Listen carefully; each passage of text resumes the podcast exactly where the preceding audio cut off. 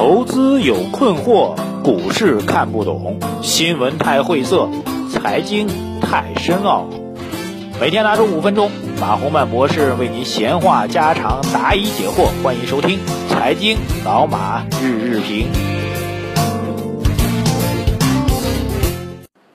各位老马日评的听众朋友们，大家早上好啊！这个，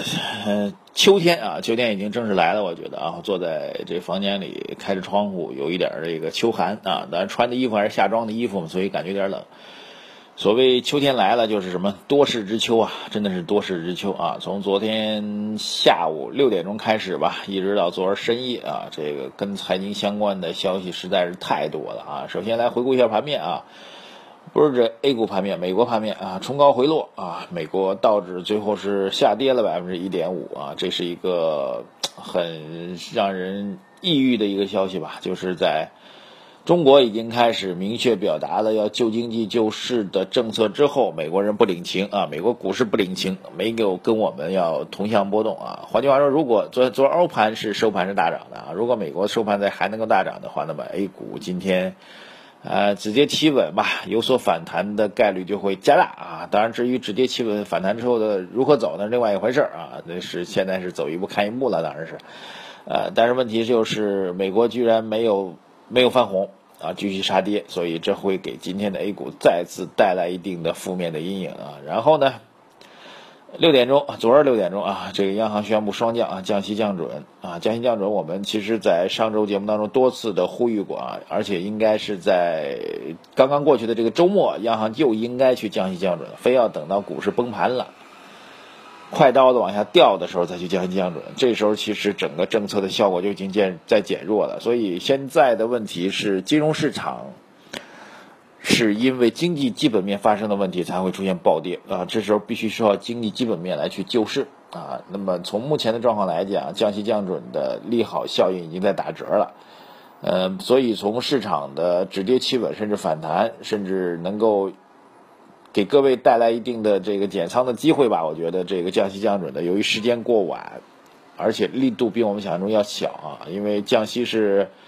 常规的降息降准呢是一个定向的降准啊，降准其实应该是全面的大幅度的降准，有可能会给市场带来一定的推动作用啊。当然，对于这样一种状况，我们觉得力度还不够啊。当然，也许未来啊，包括我们讲的发改委、财政部有可能会采取更多的维护经济增长的政策和措施。所以，单靠这一招，目前的从美盘的一个反馈来讲，我觉得很难确定。很难能够让市场形成一个有效的一个底部，我估计市场还会在趋势上还会选择一个下跌的趋势啊，盘面当中，所以如果盘面当中有反弹的话，应该是选择去降低自己的仓位，而不是去盲目的建仓啊。现在是一个大循环啊，这个循环的一端终端啊，中间的一端欧盘已经开始翻红了啊。其实，在昨天交易当中，香港股市也是翻红的，但是。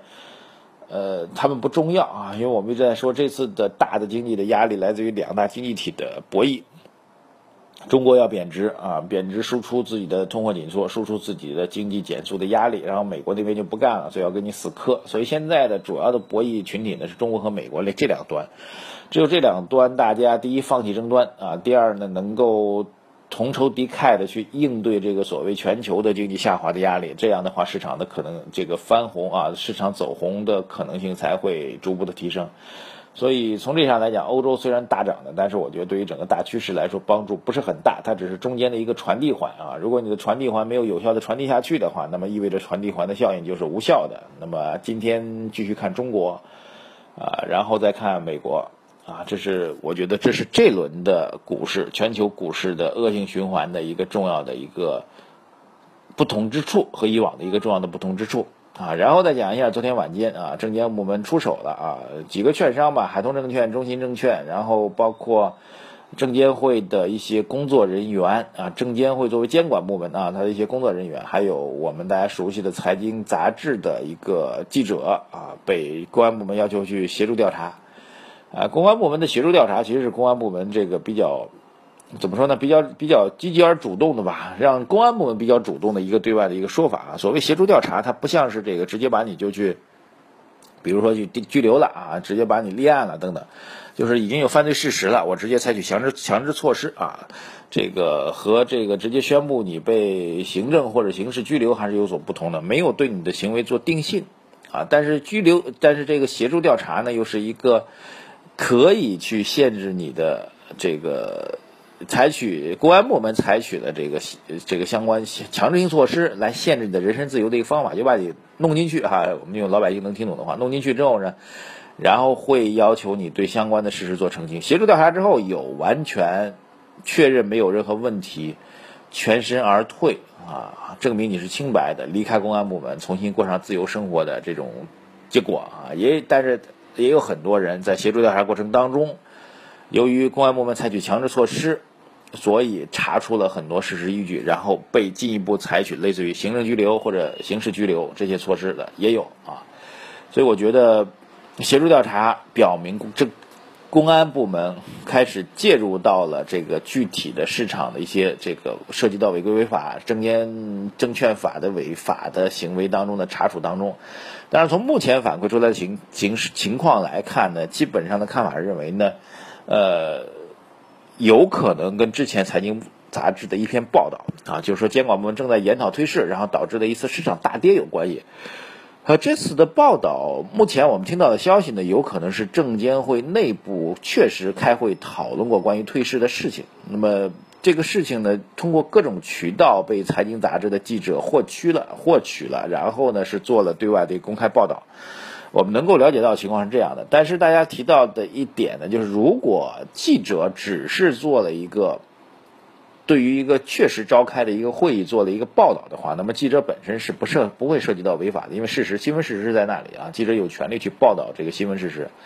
所以记者有可能只是做一个协助调查啊，当然这是我们目前的一个猜测啊，但是证监。部门的相关的两个工作人员呢，什么呢？涉及到所谓伪造公文等等的情况，这些伪造公文呢，我们觉得就比较严重了啊。这个当然，如何去伪造公文啊？是不是刻意的？这些工作人员是通过伪造的一些文件，然后故意传达给记者，让记者去把一些扭曲的事实，就是可能只是在开会啊，但是开会没有形成任何文件，或者文件的内容呢不能够外传。或者外传的可以对外公布的文件和他们这个所谓工作人员对外发布给故意传递给公呃这个记者的文件是不同的，这就是所谓伪造公文。那这里边可能就会比较有问题。这两个工作人员为什么会刻意的会造一个假的会议的行政部门的文件给记者呢？所以这里面我要打一个比较大的问号。然后呢，几家券商啊，包括海通，包括中信。呃，被证监部门调查啊，然后呢，也有券商被公安部门去调查，这中间到底有没有什么关联啊？这些券商究竟在这个事件过程当中发挥了什么样的作用？我觉得这里面仍然是一个比较大的问号。当然，这件事情给我们的一个具体的含义就是，呃，包括行政部门在内，只要他们做出违法的事情，公安部门都会去介入，严格按照我们证券法规去进行一个立案调查。甚至去将来会提起公诉，所以这我觉得对于市场来说会是一个比较大的一个净化作用。就像我们当年所说的，中国足球最烂的时候呢，就是包括裁判全部都是在吹黑哨啊。后来裁判抓了很多，球员抓了很多，慢慢的市场这不就好起来了吗？所以从这意义上来讲，对于资本市场来说也是一个相对偏利好的消息啊。当然，这种利好呢，在目前的大势不景气的情况，如果这个消息在之前哈，这个还在三千五千五百点上方的时候，也许会是一个比较好的消息。那到了此时此刻啊，市场的趋势已经开始突破了前期的低点啊，开始往下走的时候，它的功能也会被进一步的衰退。所以总体来讲，我觉得市场到了一个多事之秋啊。这个多事呢，来自于经济基本面的不确定性，来自于救市政策的力度能够有多大支撑，来自于资本市场本身的一个呃肃清、拨乱反正的一个能力。来自于各位投资人，来自于场外资金对于市场如何去看，来自于中国和美国之间的两大经济体之间的一个博弈，所以现在市场的态势仍然是不明朗的。呃，所以今天盘面如果有可能出现反弹的话，那我个人觉得仍然是一个减仓啊，暂时离场的一个机会啊，至少可以这样说吧，即便市场能够止跌，能够有一个小的反弹。期待市场在短期能够走出一波行情，那是完全不可能的。所以反弹至少应该还是要考虑做一个减仓的动作。